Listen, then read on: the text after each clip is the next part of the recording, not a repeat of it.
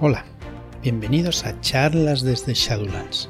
Soy Joaquín y no, no, esto no es Barrio Sésamo. Hoy no tenemos a, Alvin y Fras, no, eh, hoy no, hoy no han venido.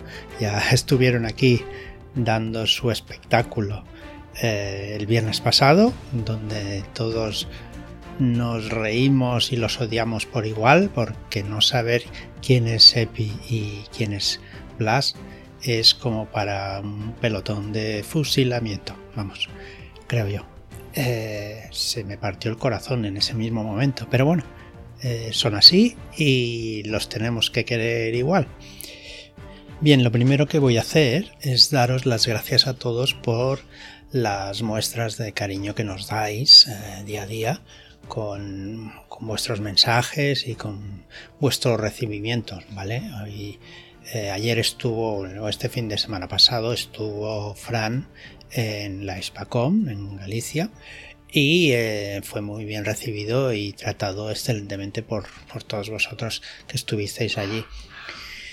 Eh, bueno, realmente nos sentimos queridos y intentamos que, que, os sintáis vosotros igual, ¿vale? No sé, creo que es recíproco y bueno, si lo conseguimos, pues, pues eso que nos llevamos todos. Mm, así que gracias y bueno, pues nos seguimos viendo en, en las partidas, que realmente es lo que a mí me gusta más de, tener este gran grupo eh, de más de mil personas. me encanta poder jugar con personas nuevas, o sea, personas que no conozco y poder ir haciendo una rayita más en la pared. Tengo la pared llena de rayitas de, con las que, perdón, las personas que he jugado y es, estupendo. Realmente es una de las cosas más chulas de este, de este hobby, ir conociendo a personas y a cuál mejor, ¿vale? De, todos vosotros. Sé que todavía me quedan un montón de vosotros, porque más de mil personas, aunque no todos habléis en el grupo, más de mil personas son muchas personas para poder jugar, ¿no? Y bueno, pues nada, eh, os voy a, seguir explicando que tenemos en preventa pues eh, en, las noticias 1920 que es un suplemento para la piel de toro de los años 1920 o sea el que ya tenéis en vuestras casas la gran mayoría de vosotros. Está sacado del, periódico del periódico que en su día se, os dio con la preventa del libro de La piel de toro 1920 y eh, Ricardo Ibáñez ha hecho tres aventuras, una mini campaña, se puede mini campaña, bueno, se puede decir así, que eh, salen de ese, de ese periódico, de todas las noticias, todas no, de varias noticias eh, de ese periódico, ¿vale? ¿Qué más tenemos en preventa? Pues tenemos en preventa La piel de toro 1936 que es el segundo libro de la línea La piel de toro. Vale, eh, tenemos tres formas para, os hemos, ofrecemos tres formas para poderlo adquirir. Una, la primera es La piel de toro 1936, Guerra Civil Española, que es el libro solo, ¿vale? Con tres láminas de, regalo, ¿vale? El, solamente ese librito y a un precio pues de 49,95. La segunda forma es un pack, el pack La piel de toro 1936 Guerra Civil Española y eh, lleva pues a ver que no lo tengo aquí, así, vale. Eh, ¿Qué lleva? Eh, lleva el libro del 1936, las tres láminas de, con ilustraciones, con imágenes destacadas del libro el periódico de noticias del año 1936. Este periódico todavía no ha salido, o sea que todavía no lo tenéis. No es el anterior, acordaos. También cinco pasaportes que son eh, para tus personajes. Eso pasaporte es realmente la ficha del personaje, donde allí tendrás para apuntar todas tus eh, habilidades, todas tus cosas que salen en la ficha. O sea, ahí sale todo lo que sale en la ficha, pero en pequeñito y en varias páginas como para que quede mucho más chulo en una partida, ¿vale? ¿Qué más? Un juego de dados para... Aquí Fran nos pone listo para pifiar, pero bueno, eso son cosas suyas. ¿Qué más? Un mapa de España de las ciudades, posiciones y situación de la Guerra Civil de 1936, para que veáis cómo ir, si tenéis que ir viajando por España, pues eh, qué zonas son más, más del lado republicano y qué otras zonas son más del lado franquista. Bien, y después, eh, pues una cajita para guardarlo todo, ¿vale? Y por último tenemos el pack primigenio, que ya es un pack muy, muy potente, que ahí sí que está. Tenemos varios libros. Tenemos La piel de toro 1920, ¿vale? Que es el libro que ya que muchos de vosotros tenéis en casa. La piel de toro 1936, que este es el nuevo libro con la nueva ambientación de, estos años, desde el 30 y, creo que es desde el 31 al 39, ahora no me acuerdo bien, pero creo que es esto, del 31 al 39, ambiente, que tendréis toda la ambientación. También tendréis en las noticias 1920 las tres láminas de calidad, de calidad y a color, con las imágenes destacadas el periódico de las noticias de 1936, eh, los pasaportes, los dados, el mapa y una cajita también para guardarlo todo dentro de, pues, de la caja, evidentemente. Muy bien, esto, pues eh, este último pack tiene un precio de 119 euros, más o menos, pues es lo que el precio, pues razonable. Vale, pues eh, dicho esto, pues podemos seguir con...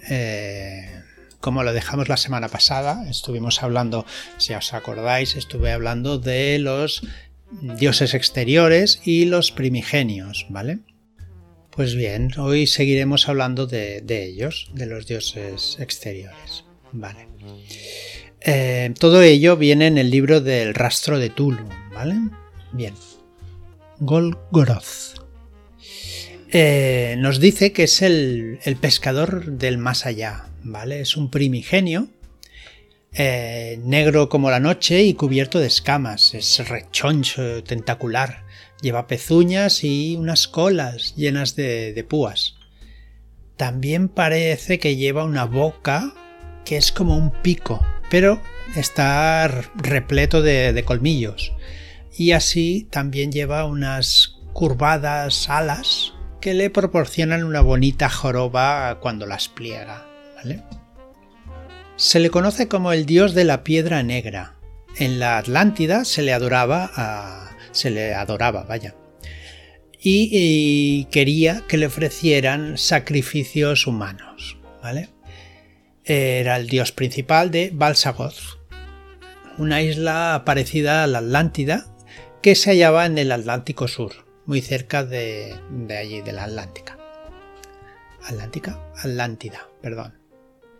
Su ídolo eh, alberga la voluntad del primigenio, o lo que encarna de algún modo, ¿vale? Es inmune a hachas, picos y martillos. Cabe destacar también que no puede ser destruido. Puede que sea lo mismo que la piedra negra del polo la mística piedra caliza que buscaba Arthur Gordon Pym. El libro nos dice que Golgoroth mora en la luna, comunicándose con sus adoradores chamánicos por el medio de bestias totémicas. Seres sapo angulado, ungulados y, nave, y negras aves monstruosas. A estas aves las crea a partir de ectoplasmas que introducen el cuerpo de sus sacerdotes, estos deben devorar carne y sangre para sobrevivir al proceso. Golgoroth ansía sensaciones. Su adoración es orgiástica y violenta y sangrienta. Orgiástica, violenta y sangrienta. Beber el aguamiel de la sangre de Golgoroth crea un enlace ectoplasmático entre el dios y sus sirvientes, transmitiendo las sensaciones del baile, la flagelación, y el canibalismo al titán, así como imágenes y conocimientos del exterior a sus sacerdotes. Esta deidad está relacionada con Igolonak. Bueno, pues eh, ya tenemos el primero. Eh, Astur.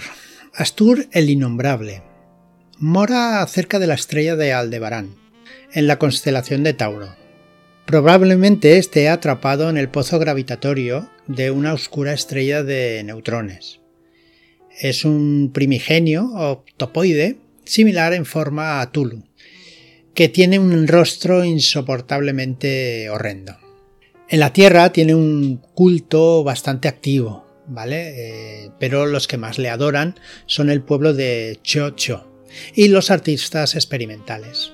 Eh, Mastur es la personificación de la entropía y la decadencia, igual que la inteligencia es un es solo una pequeña manifestación de un poder mayor.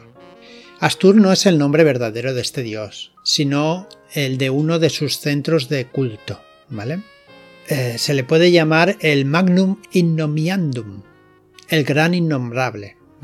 O aquel cuyo nombre no debe ser pronunciado. Estas leyendas ocultistas eh, nos dicen que pronunciar su nombre tres veces le convoca, lo que acarrea pues, espantosas consecuencias, así que ir probándolo y a ver qué pasa. Astur, el rey de amarillo, está conectado con el signo amarillo, con la ciudad onírica de Carcosa, situada, según ciertas personas, en el cúmulo estelar de las Iades, y, según otras, en la Mongolia antigua y con el místico lago de Ali, así como los seres que allí moran.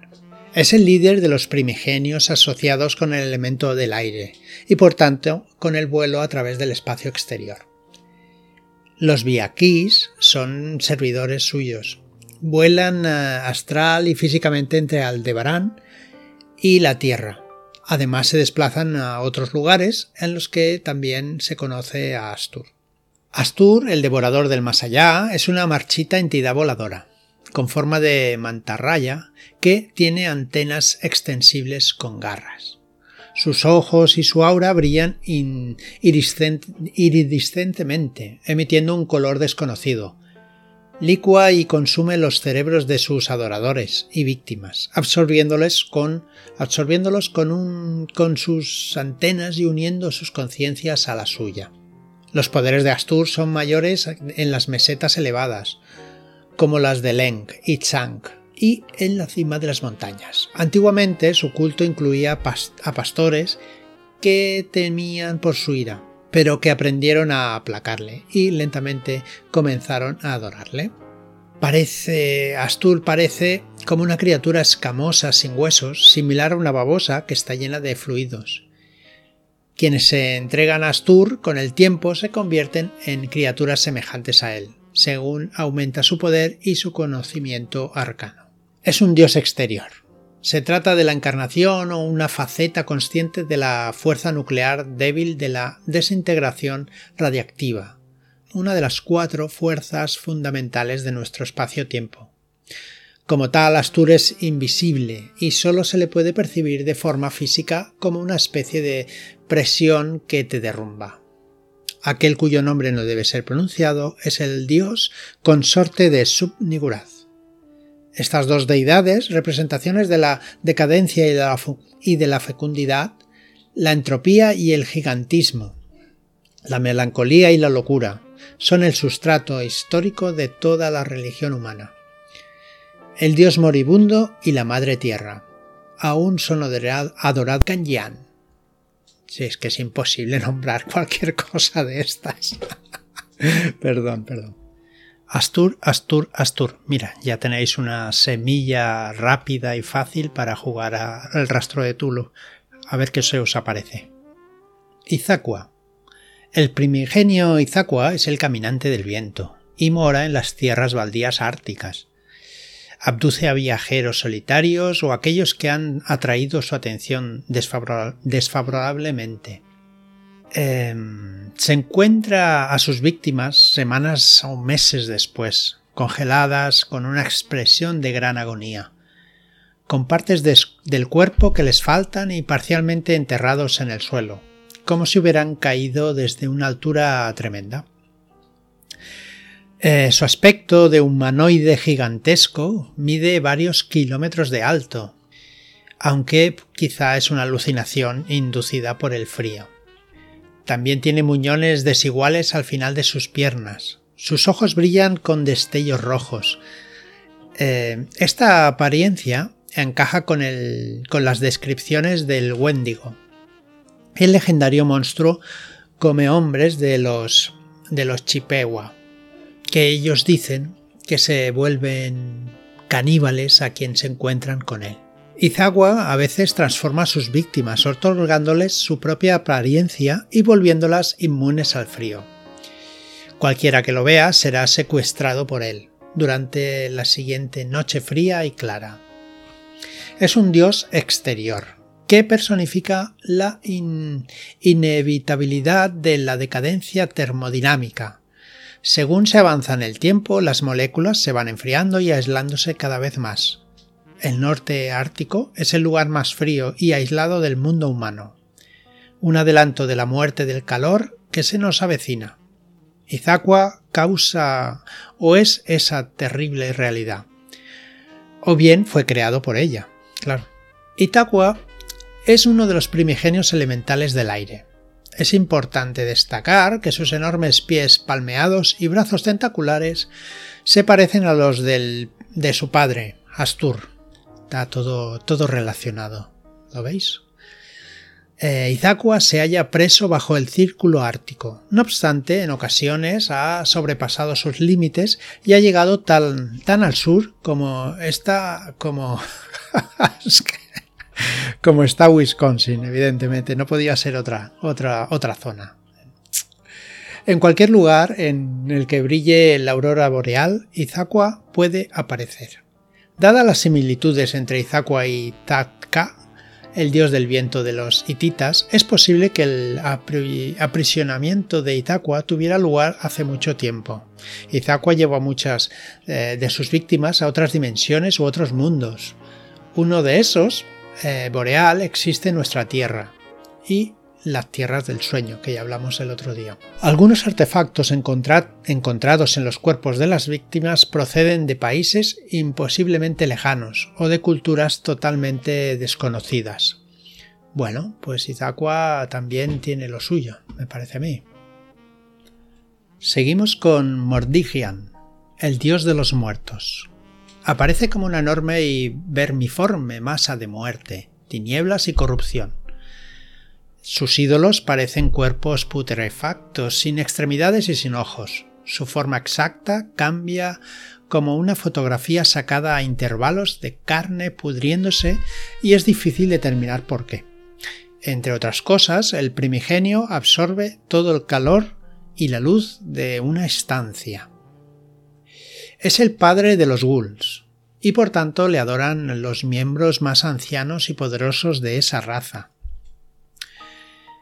También lo adoran nigromantes que trafican con, con, ellos, ¿vale? Se han, cavado, se han cavado túneles de Gul que van desde lugares terrenales de enterramiento hasta la ciudad prisión de Mordigian, Zulba Sair, situada en las tierras del sueño. Es la deidad funeraria del futuro continente de Zozique y es adorado por, en los templos eh, de Zulbasar por sacerdotes que llevan puestas púrpuras togas funerarias y plateadas máscaras con forma de calavera. Este dios pues concede a sus adoradores más devotos la inmortalidad, convirtiéndoles en ghouls. Sin embargo, le ofenden los intentos de resucitar a los muertos, ya que estos son su legítima propiedad. Eh, Mordigian toma forma de un gran sabueso alado, similar a una esfinge que de apariencia odiosa y lasciva. Es la espantosa razón de ser de la secta devoradora de cadáveres, la inaccesible Leng, en Asia Central. Quienes ofenden a la secta o a sus inmortales sacerdotes no muertos son cazados por la forma astral de este dios es en lo que todos los demás primigenios y otros dioses se transforman al final de su vida consciente. En ese momento los consume y los incorpora a sí mismo. Después devorará el, cadáver del mundo. bueno, por lo menos este dios da alguna, concede a sus adoradores algo, ¿no? Los demás pues están ahí, les adoras y poco más. Pero este pues les, les da la inmortalidad. Igual en, un, en un espécimen un poco asqueroso, pero bueno, está ahí. Te da alguna cosita. Por último voy a explicar a Mormo, ¿vale? Mormo es una primigenia asociada con la luna. Me, da la sensación de que todos los primigenios tienen algo que ver con la luna. O están allí o están asociados con ella. Me parece que el lado oscuro de la luna, que no se ve, el lado debe estar, pero repleto de bichos de estos, porque cada dos por tres sale la luna por en medio. Pero igual es cosa mía, no lo sé. Bueno. Mormo eh, puede adquirir muchas formas, pero las tres siguientes son las más comunes. Una burlona vampiresa, una gorgona de cabello tentaculado o un ser albino jorobado con aspecto de sapo y con una masa de antenas en lugar de rostro. Esta última forma es la que sus servidores, las bestias lunares, ¿ves? La luna otra vez. Bien. La luna de las mil caras es un avatar de Nearlatotep adorado por los ghouls. Estos le enseñaron a los negromantes del mundo antiguo a venerarla a ella. Es una entidad triple que se halla personificada en las tres penas, Mater Lacrimanum, Nuestra Señora de las Lágrimas, la sorda bruja de las arañas, Mater Suspiriorum, Nuestra Señora de los Suspiros, la muda matrona de los búhos y Mater Tenebrarum, Nuestra Señora de las Tinieblas, la ciega doncella de las ratas. Se encuentra dividida entre sus tres personas y a veces alguna de ellas negocia con humanos, que tiene ansias de conocimiento hasta que sus hermanas acaban con tal coqueteo. Mormo y sus servidores castigan a cualquiera que descubra o profane uno de sus lugares sagrados. Los cuerpos de tales blasfemos ascienden a la luna envueltos en un rayo de inquietante luminiscencia. Pues que sepan que allí no hay sitio. Mormo es un avatar de la diosa exterior Subniguraz. Mormo es uno de los dioses débiles de la Tierra. Sus poderes son mayores en la Tierra del Sueño y afectan más a los débiles y a los locos. Pretende agravar el delirio de los débiles para poder reclamarlos como suyos. Eh, su bestia totémica es el perro. Mantiene una gran rivalidad con la diosa arquetípica Bast y también es la patrona de los hombres lobo y la reina de los vampiros. Bueno, pues muy bien. Pues ya conocemos a Mormo. Esta yo no la tenía ubicada. Bien, eh, pues hasta aquí. El... Bueno, espero que el programa de hoy no ha sido muy aburrido, porque quizás conocer a los dioses pues no sea muy muy interesante, ¿no? A no ser que estés metido en una aventura donde te interese saber más de los dioses y cómo poder acabar con ellos, que también vaya tela. No seáis malos. Bien. Sin más, eh, os voy a dar las gracias de nuevo por estar ahí, por seguirnos, por por darle al like y por, por suscribiros a nuestros canales de, todos lados. Eh, creo que ya hemos llegado en canal de Twitter a los 10.000 10.000 seguidores en Twitter, que es una pasada. Pero bueno, pues muchas gracias a todos vosotros. Muchas gracias por estar ahí y hasta la próxima.